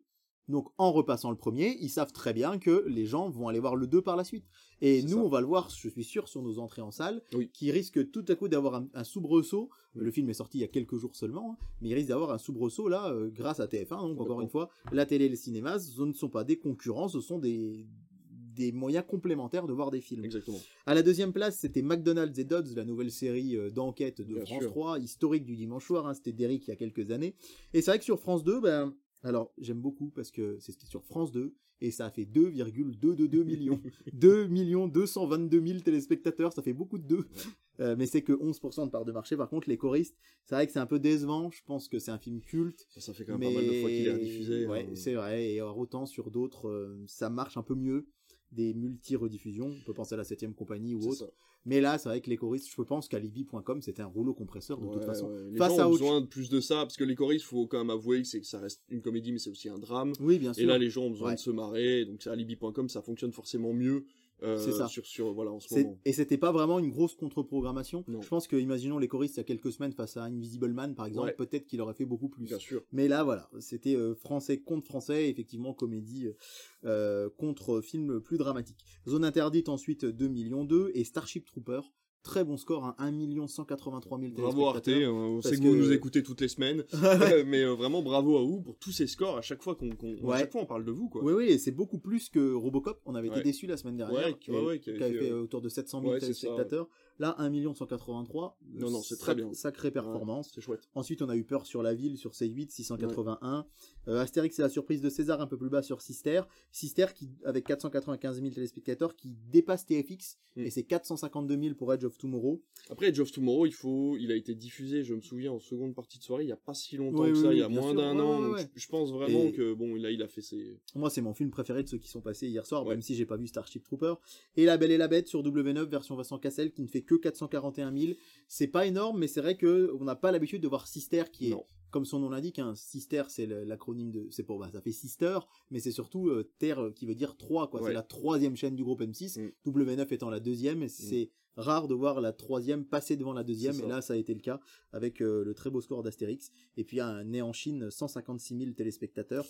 Certes, c'est pas beaucoup, mais par rapport à vendredi soir, je fais un petit retour en arrière. Je vous avais parlé la semaine dernière de Love Life, qui a fait cette semaine 0,3% de part d'audience Oh. et 60 000 Oh là téléspectateurs. là, mon dieu. Donc c'est vraiment une catastrophe industrielle. Catastrophe industrielle. TF1, dès ce vendredi, euh, on vous l'a dit euh, la semaine dernière, passe Man in Black, ils repassent sur du cinéma, ce qui va leur permettre, je pense, d'arriver sans trop souci à 300, 400, 500 000 téléspectateurs. Mais là, Love Live, dans leur cycle Saint-Valentin, c'est une catastrophe. Je sais pas ce que vaut la série, mais vraiment, hein, je l'ai noté, 60 000 téléspectateurs, c'est rikiki. Ouais. C'est rare d'être en dessous des 100 000 téléspectateurs Ouais, pour une chaîne de la TNT, c'est rare, rare. hein. c'est rare, c'est rare, bien sûr.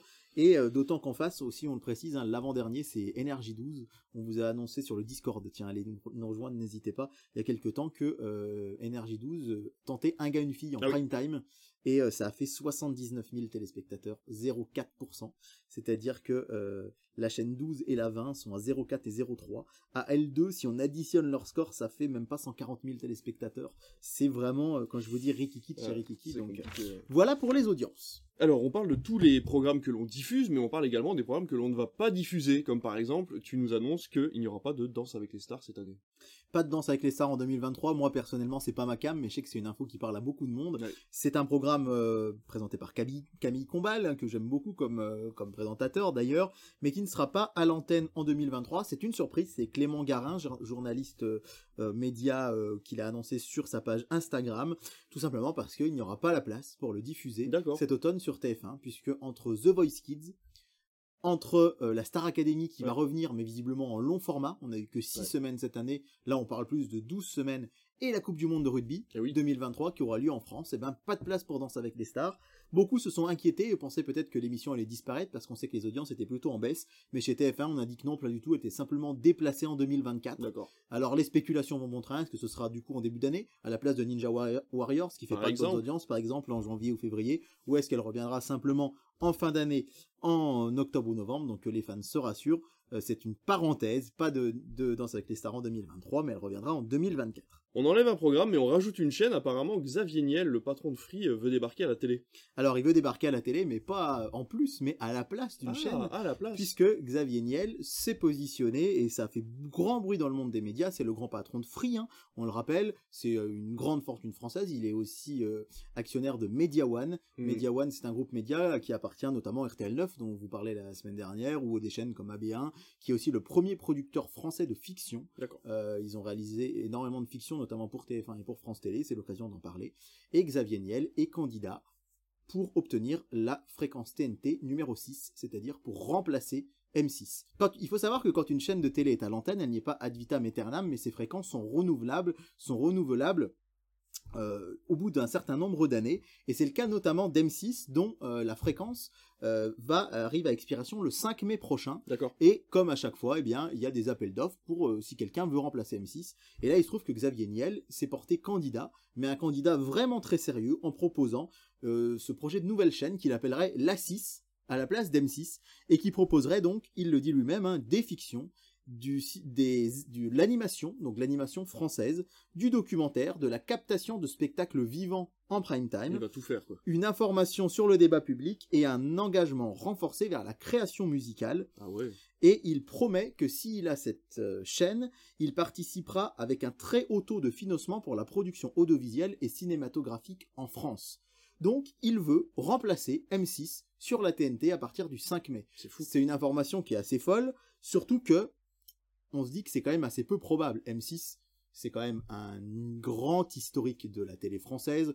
On voit mal euh, l'Arcom, hein, le gendarme de l'audiovisuel, euh, faire disparaître M6 de la TNT, ce qui serait assez surprenant, encore une fois, puisque c'est un mastodonte de l'audiovisuel. On sait que déjà la fusion TF1-M6 ayant été abordée, Mm. euh, ayant été avortée, on, avortée, pardon, on voit mal comment euh, M6 pourrait disparaître. Bah oui. Mais en tout cas, euh, Xavier Niel veut vraiment cette chaîne, même si du côté de M6, on lui rappelle que le canal 19, ex-France O, Oui, est, pas- est ouais. actuellement vide. hein. Si sûr. vous allez sur la chaîne 19 sur Je votre télé, il y a 2-3 jours. il n'y a rien. Ouais. Eh bien, on, on dit, M6 dit, non mais il a qu'à créer sa chaîne sur le canal 19. Évidemment, on vous l'a dit tout à l'heure, pas besoin d'être un grand financier pour savoir que le numéro 6 rappor- rapporte plus que le 19. Alors encore une fois, on voit mal l'ARCOM euh, déstabiliser le système audiovisuel français en accordant cette chaîne euh, à Xavier Niel, bien que euh, il se fait vraiment très insistant. Il avait voulu racheter M6 en 2022 Oui. quand le projet de fusion TF1 M6 a été abandonné.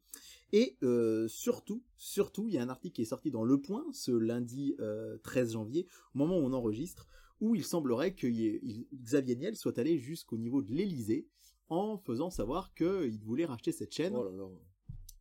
Et dans un contexte très particulier. Vous avez peut-être suivi des affaires de tension entre Cyril Hanouna, C8 Mm. et la ministre de la Culture Bien qui a dit que C8, notamment suite à l'émission Touche pas à mon poste, les réactions de Cyril Hanouna face au député Louis Boyard, a un petit peu menacé C8 et CNews en disant qu'en 2025, les chaînes pouvaient disparaître, enfin, en 2025, ils renouvelaient leur fréquence et que, vu ce qui se passait actuellement, c'était loin d'être garanti qu'ils conservent leur chaîne. Ah oui. Évidemment, tollé dans le groupe Canal. On a euh, Cyril Hanouna qui a réagi en direct en disant euh, Moi, je sais que je serai encore à la télé dans 4 ans, une ministre, on sait très bien que ça reste pas. Donc, grosse tension. Et il semblerait que ces tensions soient remontées jusqu'au sommet de l'État et que euh, Emmanuel Macron, d'après l'article du Point, aurait voulu un petit peu inciter Xavier Niel, plutôt qu'à racheter M6, à racheter C8 et, et CNews en 2025. Mais la réponse de Xavier Niel a été claire. Je ne suis pas intéressé par le rachat de C8 et de CNews, sauf en complément d'une chaîne que j'aurais rachetée précédemment. Ah, fou. Autrement dit, cher monsieur le président, si vous voulez que euh, je rachète C8 et CNews, il faut me lâcher M6 avant. Donc, on est vraiment dans un bras de fer, on se Ah, demande où ça fou, va hein. tomber. On rappelle qu'en 2025, il y a aussi les chaînes groupe Énergie, notamment Mm. Énergie 12, qui va être à renouveler. C'est vrai qu'Énergie 12 marche malheureusement de moins en moins bien, et que ça pourrait être aussi quelque chose là pour le coup de plus intéressant que la 19 pour Xavier Niel. C'est donc un grand jeu de poker menteur Mm. actuellement. Il faut savoir une chose importante, c'est que c'est uniquement les fréquences TNT. C'est-à-dire que si Xavier Niel ra- rachète M6, il ne récupère pas les programmes du groupe M6, il ne, récu- il ne récupère pas la chaîne, la chaîne M6 qui continuerait d'être diffusée sur Canal, sur Sisplay et sur les box. D'accord. Donc ce serait uniquement pour la TNT le- M6. Juste la fréquence ouais. TNT Et antenne. Voilà, et la fréquence TNT antenne, ça représente aujourd'hui environ 30% des audiences d'M6, euh, le reste étant aux alentours de 70%. Donc si on a une box et qu'on met la 6, Ouais, on, tombe, on tomberait sur M6. c'est fou. Et sur la TNT, mais ça veut dire que sur votre box, vous pourriez tomber quand même sur la, sur la 6, la, la ouais, 6 mais de- pas au canal 6. mais pas au canal 6. Voilà, Ah, exactement. Et du coup, cette news-là, quand j'ai vu ça ce matin, je me suis dit, il faut absolument que je vous en parle parce que c'est une histoire de dingue. Mais c'est payant Euh, cette fréquence? Oui, bien sûr. Oui, oui, oui, et, elle oui. est- et- et est-ce que, alors je suis désolé, c'est peut-être une réponse à laquelle tu vas pas pouvoir répondre, mais est-ce que cette fréquence est aussi chère si on prend la fréquence 1 que la fréquence 21 par exemple? Alors ça, c'est une très bonne question. Je pense que effectivement, euh, il y a toujours cette histoire de de chaînes qui sont plus rentables d'un côté que de l'autre. Euh, J'ai pas les chiffres, Ouais. mais ce qui est sûr, c'est que ben voilà, c'est plus facile à obtenir une chaîne de la TNT qu'une Bah grosse chaîne que parce qu'on ouais. est face à un acteur, euh, on va dire historique. Ouais. Moi personnellement, je pense qu'M6 ne, dis- ne disparaîtra pas, mais c'est vrai que euh, ce côté, euh, ok, je rachèterai C8 si je peux racheter M6, ça peut. L'insistance de Xavier Niel est vraiment perturbante en fait, surtout ça. on se demande vraiment ce que ça va donner. Je vous en reparlerai parce que c'est vraiment une affaire à suivre. David, quand je t'ai donné mes news pour aujourd'hui, j'ai pas été très clair sur la suivante parce que au début je voulais l'être et puis je me suis dit c'est mieux que tu réagisses euh, avec moi en direct. Est-ce que tu sais, selon toi, à part la nuit, un des moments où il y a le moins de monde devant la télé? C'est-à-dire, c'est l'anti-duel du dimanche soir où on a beaucoup de monde devant la télé. Selon toi, à quel moment est-ce qu'il y a le moins de monde dans la télé, dans- devant la télé dans la semaine? Dans la semaine? Ouais. Je sais pas, le, le mercredi après-midi? Non, le mercredi après-midi, il y a du monde devant la télé, d'autant que les enfants sont à la maison.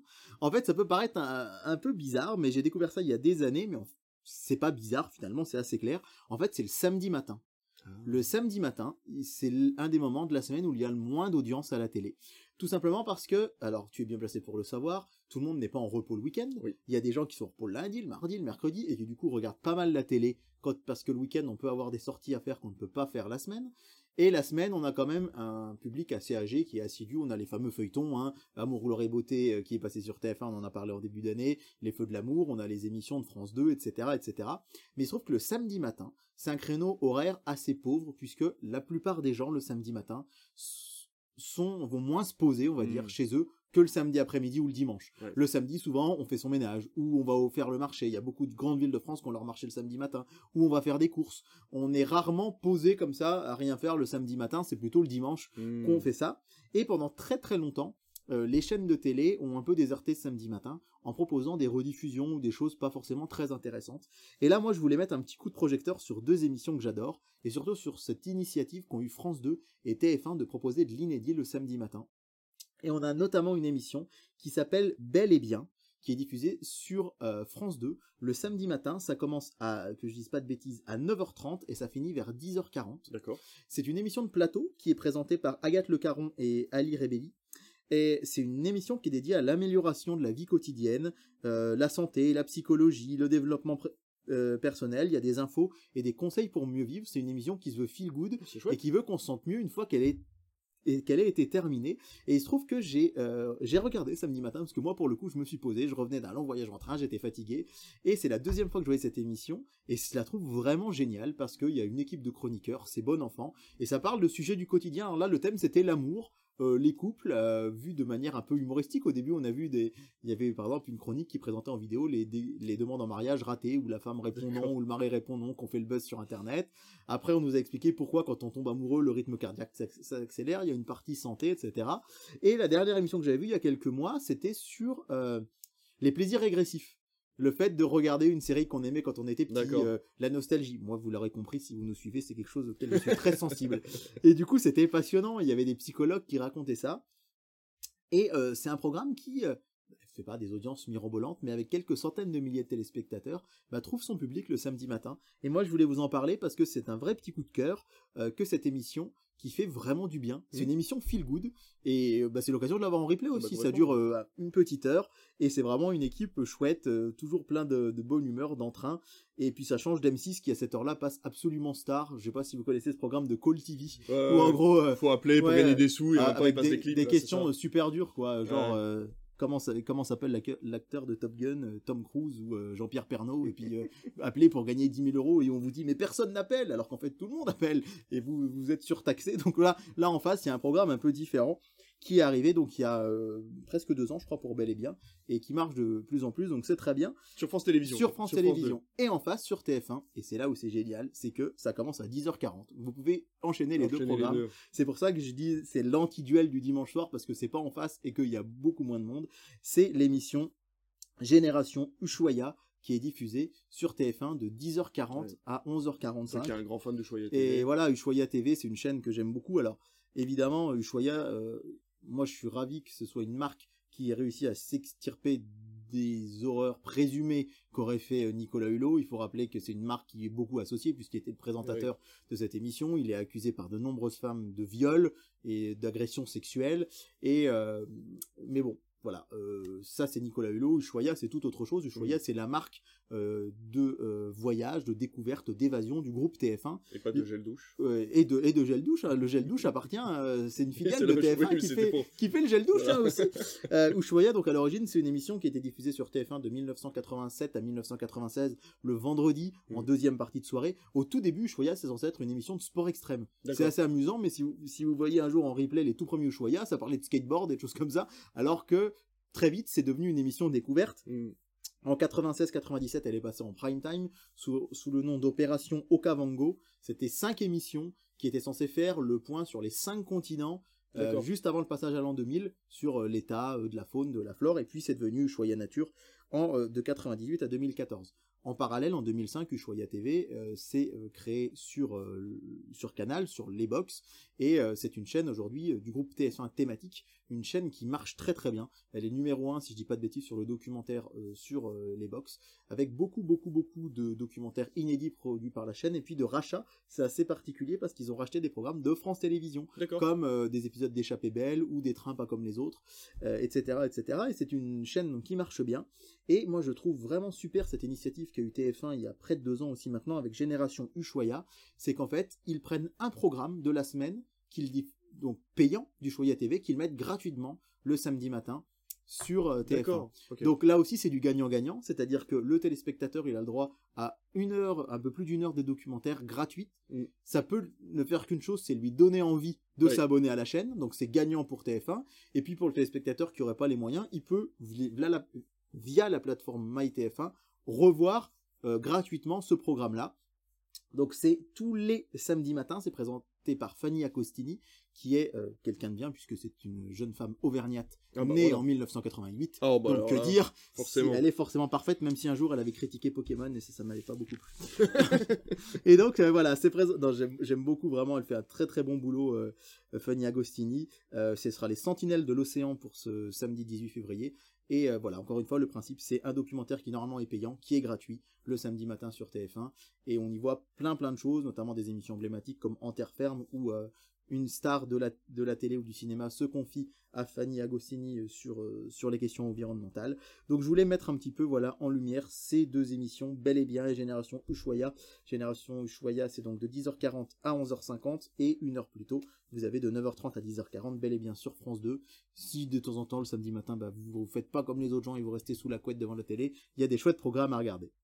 Eh ben nickel, on va rester sur des programmes à regarder puisqu'on va passer du, du côté de chez Altis. Alors on sait qu'en ce moment les plateformes ça a beaucoup de remous, beaucoup de gens se désabonnent des plateformes pour repasser sur du linéaire et Altis Studio donc euh, SFR on a profité peut-être pour, euh, pour se placer sur le marché. Exactement. Alors euh, ces dernières semaines, je vous ai parlé de beaucoup de chaînes de télé, je vous ai parlé de Paris Première, je vous ai parlé de RTL 9, je vous ai parlé de Polar Plus, et je me suis dit que ce serait quand même bien que je parle d'une chaîne de télé que je n'ai pas et que je ne connais pas pour ne pas parler que des chaînes Ouais. disponibles sur Canal. Et Altis Studio, c'est effectivement une chaîne qui a été créée le 22 août 2017 sous le nom de SFR Studio. Et euh, c'est une chaîne de télé qui ne diffuse que du cinéma et des séries.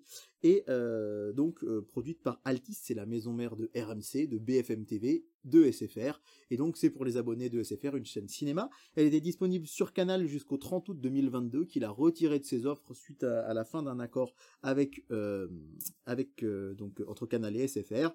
Et vous avez notamment des films et des séries de chez NBC, Universal et Paramount. La chaîne avait d'ailleurs signé un an d'exclusivité avec Metropolitan.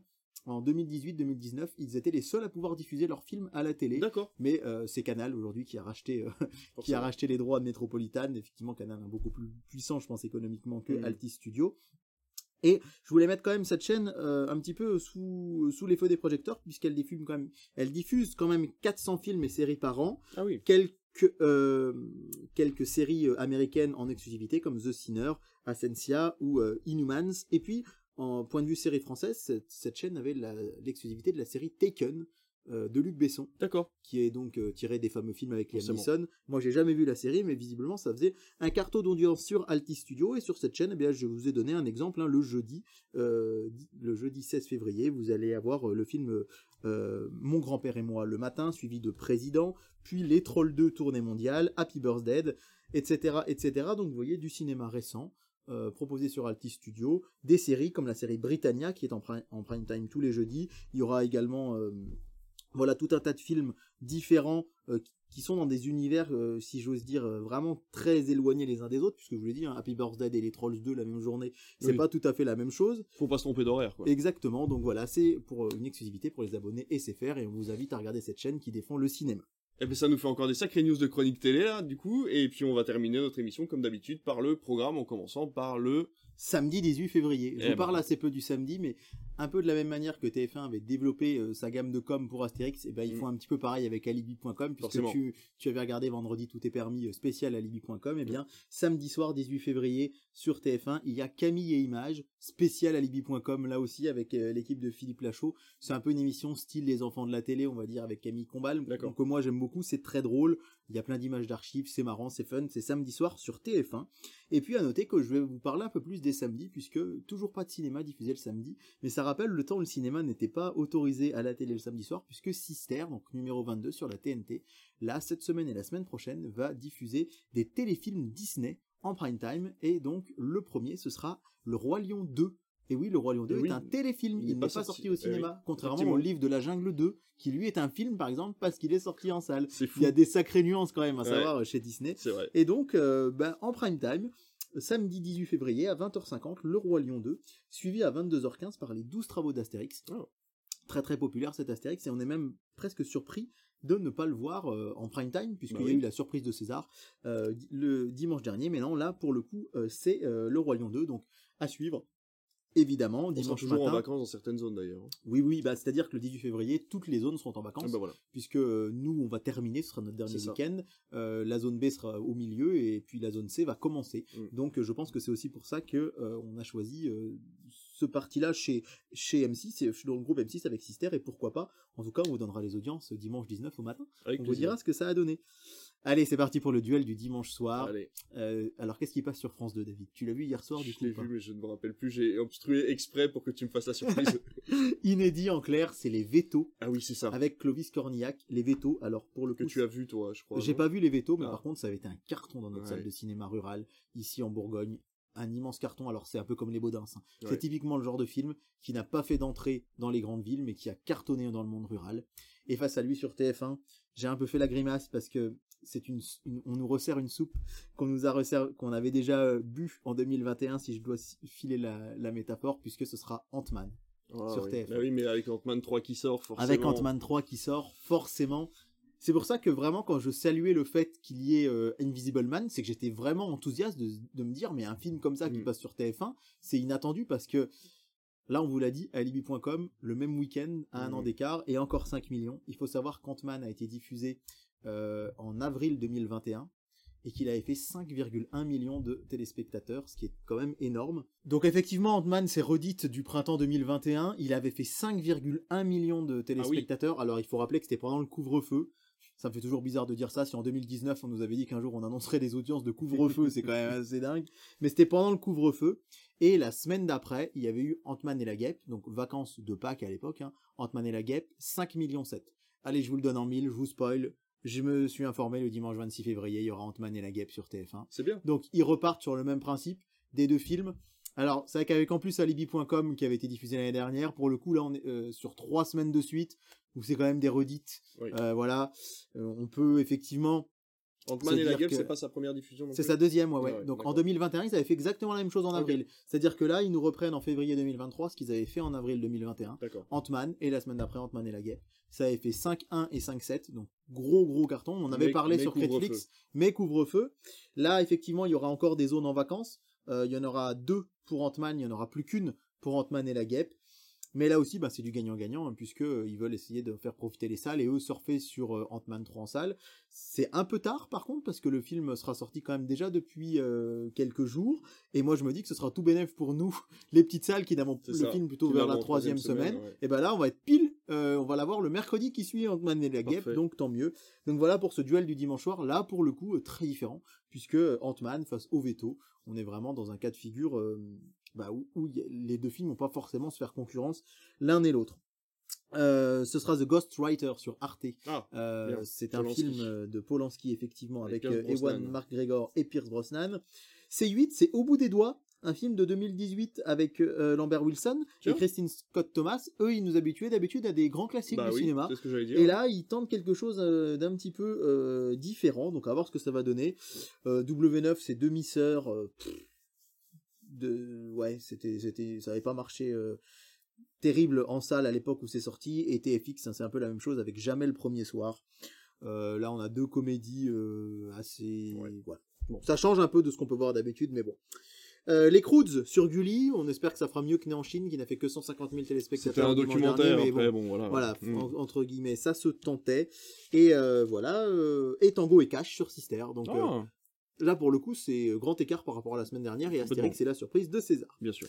On passe au lundi soir, lundi 20 février, où euh, TF1 continue à nous passer des films le lundi. Ah. Ce sera la dernière fois, le 20, Oui. puisque le 27, on aura à venir, euh, on en parlait tout à l'heure, avec Kev Adams. Série, bien Et donc, euh, après les trois Astérix, on a sur une programmation différente, puisque ce sera Parents d'élèves, qui était sorti en 2020 avec Vincent de Dienne et beaucoup Camélia. Jordana. J'ai beaucoup aimé ce film. C'est une jolie comédie qui prend les choses euh, à bras le corps euh, sur ce sujet-là, et j'ai trouvé ça très bien. Alors, je ne l'ai jamais vu, personnellement, et euh, bon, bah, ce lundi 20, je crois que je vais venir euh, au Bordeaux voir. Mayday. Bah, voilà. Si- ce sera, je vais voir si c'est bien ou pas, ça aussi, mais euh, je pense que ça peut avoir son petit succès, et surtout, ce sera assez symptomatique si ça marche, parce que Astérix, ça cartonne, mais c'est pas une surprise, même si aux Jeux Olympiques a fait un, un score, on, on vous le disait la semaine dernière, euh, très très bon, et on va scruter les audiences, pourquoi pas un petit TikTok d'ailleurs sur euh, Astérix, c'est la surprise de César, qui aura lieu, qui sera diffusée ce soir à l'heure où on enregistre. Mais là, parents d'élèves, si ça marche, ça peut, ça pourra inciter TF1, pourquoi pas, à remettre des cases cinéma à d'autres moments de la semaine, ce qui est toujours appréciable puisqu'on rappelle que c'est la chaîne numéro 1 et que euh, ben le cinéma à la télé, là aussi on se répète, mais ça rapporte beaucoup d'argent à l'industrie du cinéma quand un film passe à la télé. Donc c'est pour ça que c'est aussi très intéressant pour nous, salles de cinéma, quand un film est diffusé, et encore plus quand c'est sur la euh, chaîne numéro 1, évidemment, ou enfin sur les six premières chaînes, on va dire, en tout cas, qui sont les plus exposées. Face à Parents d'élèves, l'enquête Corse sur France 3, avec Christian Clavier et Jean Reno. Euh, bon, le duo des visiteurs dans une comédie un peu euh, cliché, un peu voilà. Quand même assez mais, cliché, mais bon, à voir. Euh, si lequel des deux va l'emporter, parce que c'est vrai que France 3 marche plutôt bien en général le Oui, lundi soir, mais moins depuis Mm. que TF1 a mis ses Astérix. Donc à voir ce que ça donnera. Encore une fois, là pour le coup, mardi 21, je vais vraiment scruter les audiences parce Ouais. que ça va être très intéressant. Arte, c'est Goodbye Lénine. On peut dire hein, presque un, un grand classique Bien maintenant, sûr. un film euh, qui, qui a vraiment son public. Sur W9, on aura L'âge de glace, puisque ce sera toujours les vacances pour deux oui, zones, ah oui, on le vrai, rappelle. bah oui. Nous, on aura repris, hein, mais pas euh, deux autres zones. Mm. Et en deuxième partie de soirée, le livre de la jungle de John Favreau. Et sur TMC, quelle ne fut pas ma surprise, je m'attendais à Star Wars 9. Eh ben, pas de Star Wars 9. Ce sera Captain America First Avengers. Mais quoi? Mais pourquoi? Alors, je pense, j'avais vu ça il y a quelques temps, notamment pour le film Aline, qui va bientôt arriver, je pense, sur TF1, puisqu'il est sorti. Enfin, bientôt. Non, mais euh, Oui. c'était fin 2021, ça, Oui. ça sera fin 2023 sans doute. J'avais vu que certains films, il y avait une clause de diffusion sur TF1 avant de pouvoir Ah, passer sur TMC. D'accord.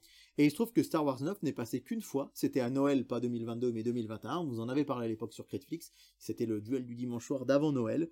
Et je pense qu'ils n'ont pas atteint leur nombre euh, de diffusions pour pouvoir le passer sur TMC. C'est dommage d'avoir prévu ça euh, sans pouvoir diffuser ce fameux Star Wars 9. Ouais, mais du coup, le 8, si vous vous souvenez bien, j'ai eu un flash tout à l'heure en préparant cette émission. Souvenez-vous, le 8, il a été diffusé à Noël. Alors, je crois que c'était après Last Christmas, le 25 décembre. Ou quelque chose comme ça, ou enfin il a, diffu- il a été diffusé un soir à 23h30 et j'avais été très surpris et je pense que c'était pour pouvoir le pour pouvoir atteindre le taux de diffusion sur TF1 qu'il- pour pouvoir le mettre sur TMC et Hmm. pouvoir aller au moins de 1 à 8 Hmm. mais pour aller à 9 ça, ça aurait été trop compliqué et je pense que c'est pour ça Donc on s'interdit pas peut-être une diffusion de Star Wars 9 d'ici 2-3 semaines sur TF1. sur quoi. TF1 pendant les vacances un mardi par Hmm. exemple je verrais bien ça parce qu'il n'avait pas très bien marché pour sa première Oui. diffusion on va pas se mentir ou en deuxième partie de soirée. Donc assez surpris et en même temps Captain America c'est le premier je pense qu'il va pas faire une audience folle et il ne va pas concurrencer TF1 qui diffuse euh, Parents d'élèves ce soir-là. Et à noter que sur TF1 série film après euh, Interstellar euh, la semaine dernière là ce sera Inception. Ah bien. donc euh, là pour le coup qualitativement c'est vraiment vraiment chouette mardi euh, mardi sur Canal+, eh bien ce sera la nuit du 12 Ah bien. on en a. Très bien. Moi, j'ai adoré ce Si vous avez Canal, regardez-le. Si vous l'avez pas vu, vraiment, euh, qui en plus, euh, là, on n'a pas encore euh, Ouais. les chiffres toujours, mais enfin, il a été nominé beaucoup. Il a été nominé plus de 10 fois Ouais, au, au César, donc, cette année. euh, ouais. Vraiment assez intéressant. Donc, Ouais. ce sera. euh, J'ai un ami, paraît-il, qui s'est réabonné à Canal pour un an, donc j'espère qu'il en profitera comme il se doit. Je l'espère aussi parce que véritablement, c'est quand même, faut quand même être con pour se rater au niveau du désengagement de Canal. Euh, moi, j'aurais été lui, euh, je m'y serais Ouais. pris un peu plus tôt, mais bon, Voilà. voilà. On pourra en parler un jour, ça, des clauses euh, des plateformes. Sur France 2, c'est du documentaire Apocalypse, les derniers jours d'Hitler. Faut rappeler qu'Apocalypse, ça avait été un carton d'audience quand Ouais. c'est sorti, c'est, ça fait plus de 10 ans maintenant. Ouais. Mais vraiment, c'est des images d'époque qui ont été recolorisées. Et, et du coup, Apocalypse, c'est devenu vraiment une franchise pour France Télé qui fait plein de documentaires historiques. Il y avait eu Apocalypse, euh, premier du nom sur la Deuxième Guerre mondiale, puis Apocalypse Première Guerre mondiale, puis Apocalypse Hitler, puis Apocalypse Staline. Et là, il y a Apocalypse, les derniers jours d'Hitler- d'Hitler, c'est inédit. Ce sera mardi soir sur France 2. Sur M6, il y aura le film Raid. Alors, c'est un peu surprenant, euh, puisque... Un mardi soir, du coup. Un mardi soir, bah, c'est ce qu'on a dit. Un Ouais. coup, le M6, c'est le lundi, Ouais, le jeudi, ouais, le vendredi, bon bah là. C'est le mardi, c'est Raid. La dernière diffusion avait cartonné sur M6, et Ah le ouais 2 aussi. Et c'était il y a pas très longtemps, c'était il y a à peine plus d'un an, et je pense qu'ils veulent surfer sur ce, le succès de ces, de ces films-là, des films d'action, on en parle parfois. Mm, mm. Et ce qui est assez amusant, c'est qu'en deuxième partie de soirée, on aura le flic de Beverly Hills 3. C'est-à-dire que d'habitude, le 2, il a été diffusé après Aladdin, le 1 après Vaiana. Donc on aurait pu penser qu'après le film Disney de cette semaine, on Oui. allait avoir euh, le flic de Beverly Hills 3. Eh bien non, il est placé, on verra tout à l'heure pourquoi, il est placé le mardi après Red. Et surtout, ce qui est encore plus curieux, c'est Wild Rose. Je vous en ai parlé il y a 15 jours, je crois, qui avait été passé à Oui. 1h du matin un jeudi. Ben là, il repasse à 1h du matin un mardi. Oh là là, le Je pense que la chaîne s'est engagée à le Ah bah diffuser oui, plusieurs forcément. fois.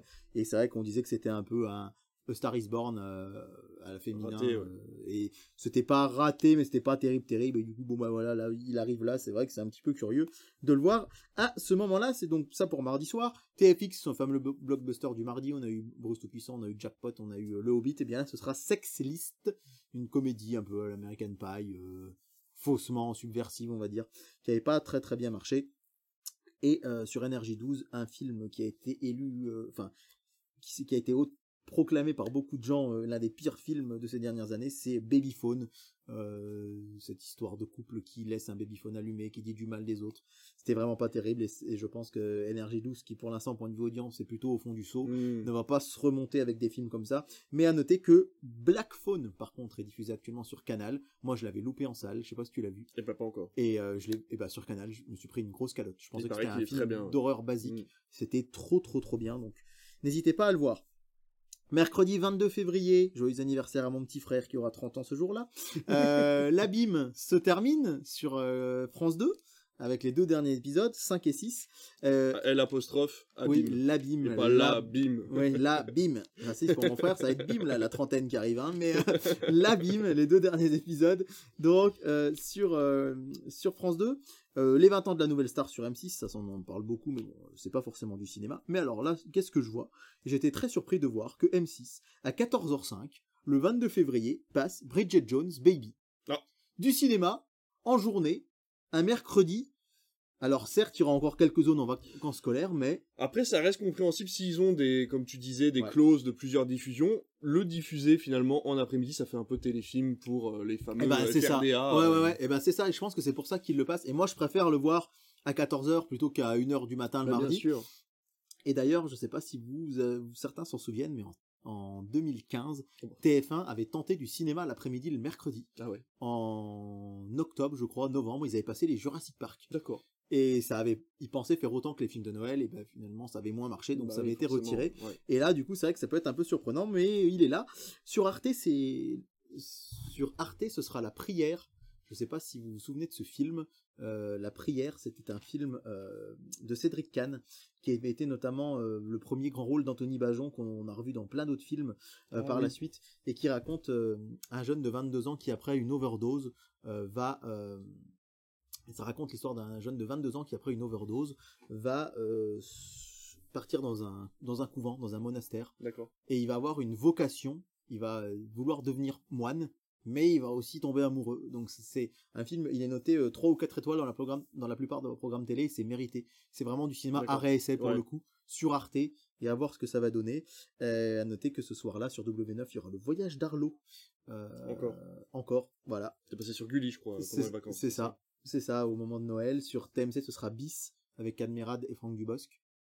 Comédie euh, où il remonte dans le temps, mais c'est pas. Vortex, hein, je vous ouais, préviens tout de suite. On n'est pas sur le même niveau. Et en deuxième partie de soirée, la septième compagnie au clair de lune, parce que ça cartonne la septième compagnie, même à 23h pour le mercredi. Et enfin, euh, c'est Star Johnny English 2 et Sister Bleu Saphir, c'est la suite de Rouge Ruby, dont on avait parlé la semaine Donc, on dernière. aura forcément euh, Vert Emeraude la semaine d'après. Ouais, voilà.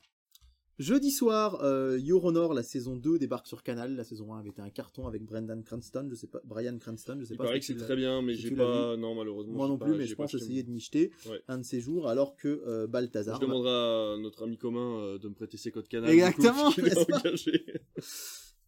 Euh, Balthazar va tirer euh, sa révérence sur TF1. Oui, c'est vrai, on Ce est sur les derniers épisodes, ouais, effectivement. Épisode 5 et 6, donc jeudi 23 février, et côté cinéma, euh, ben, ça va être une battle de films d'animation sur les chaînes de la TNT, et c'est assez sympa, puisqu'on a tous en scène sur C8, Super. et face à lui, Moi Moche et Méchant 2 sur Ah, TF1 série film, deux scènes qui n'ont pas l'habitude de passer des dessins animés le Ouais. jeudi, donc on va voir ce que ça va donner, et TMC va continuer de son côté la diffusion de sa saga Hunger Games, puisque ce sera le numéro 2 jeudi soir, à l'heure où on enregistre, on n'a pas encore les audiences du premier jeudi où ça a été diffusé le jeudi précédent. Et enfin, vendredi, euh, Stand By Me sur France 5, on l'a dit, hein, la case Ouais. cinéma de France 5 marche plutôt pas mal, donc là c'est effectivement le film de Bob Reiner, hein, euh, Tiré de sur, Stephen King. sur euh, ouais, des quatre adolescents qui dans les années... euh, ça se passe en 1959, c'est... euh, c'est vraiment tendre, émouvant et euh, moi je, je l'ai vu il y a très longtemps et ça m'avait, je m'en souviens très peu, mais euh, voilà, je conseille Stand By Me. Ralph 2 sur M6, tu nous l'avais, euh, tu me l'avais annoncé il y a quelques temps. Ralph 2 sur M6, euh, qui va être euh, donc inédit aussi, Ah, comme Aladdin. première diffusion. Et on, sait que le, le premier Ralph avait beaucoup plu. Moi, je sais que les bandes, enfin, Ralph 1 comme 2, à chaque fois la bande-annonce m'avait méga hypé, le film Mm. m'avait un petit peu déçu. Mm. Je suis fan de jeux vidéo, donc forcément, je m'attendais à un peu plus peut-être. On nous annonçait Sonic, Mario, puis en fait, c'est plus des caméos que des vrais Ouais. rôles. Le 2 à voir, il est inédit. C'est un peu, je sais pas ce que tu- si tu l'as vu, ce que t'en as pensé de Ralph 2. Je l'avais trouvé bien, mais un peu long, euh, dans le sens où en fait il perdait beaucoup de temps à faire des références. Ouais, et donc forcément ça, on se perd un peu dans le scénario. quoi. Ouais. Donc, à voir ce que ça va donner, puisque c'est inédit. Et en deuxième partie de soirée, là pour le coup, ce sera Aladdin. Et c'est plutôt pas bête plutôt que de mettre le de Beverly. Hills, voilà, le live action qui sera passé la semaine dernière. Ça permettra aux gens qui l'auront manqué, parce que certes c'est les vacances, mais il faut aussi se dire que vacances ou pas, c'est la veille du week-end. Ouais, Et que s'il y a des gens, euh, genre des ados, qui ont loupé Aladdin la semaine d'avant, qui veulent se coucher un peu tard et le regarder, c'est tout à fait possible. Et, euh, et sur Canal+, bah, ce sera les Césars. Donc, en clair, Ah oui. donc pas de blockbuster du vendredi sur Canal+, mais les Césars, en clair. L'audience oscille souvent entre 1 et 2 millions de téléspectateurs, donc à voir ce que ça va donner. Sur Arte, il y aura le film Petite Sœur, euh, qui est un film euh, inédit aussi en clair, un film suisse sorti en 2020. TMC, euh, à voir les audiences, ça va consacrer sa soirée à Jean-Pierre Pernaut, puisque ça fait un an qu'il est Eh ben décédé. oui. Et enfin, TF1 Série Film s'atteindra sur Men in Black numéro 2, euh, voilà, et on imagine le 3 la semaine suivante. Voilà pour le panorama des jours à venir. On vous l'a déjà un petit peu spoilé, mais la semaine d'après, un dimanche soir, Ant-Man and the Wasp sur TF1. Euh, et pas de film le euh, premier vendredi du mois de mars, malheureusement, sur M6, qui va repasser sur... qui ce sera une émission de Julien Courbet. Donc voilà, à voir les audiences, évidemment, à suivre et à venir la semaine prochaine dans Critflix. Avec grand plaisir. En tout cas, ça fait beaucoup de films à voir. Enfin, en fait, ces, ces vacances prolongées finalement Ouais.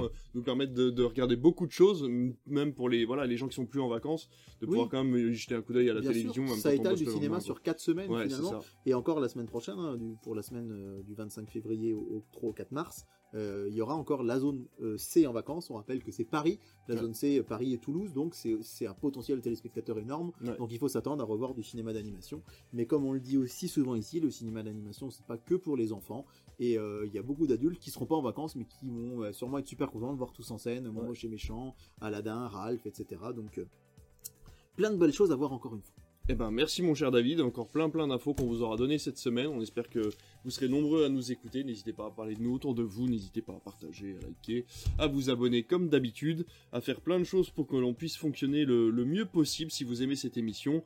On vous dit de toute façon à la semaine prochaine, et puis on aura encore plein d'infos. Bonne semaine à tous. À très bientôt.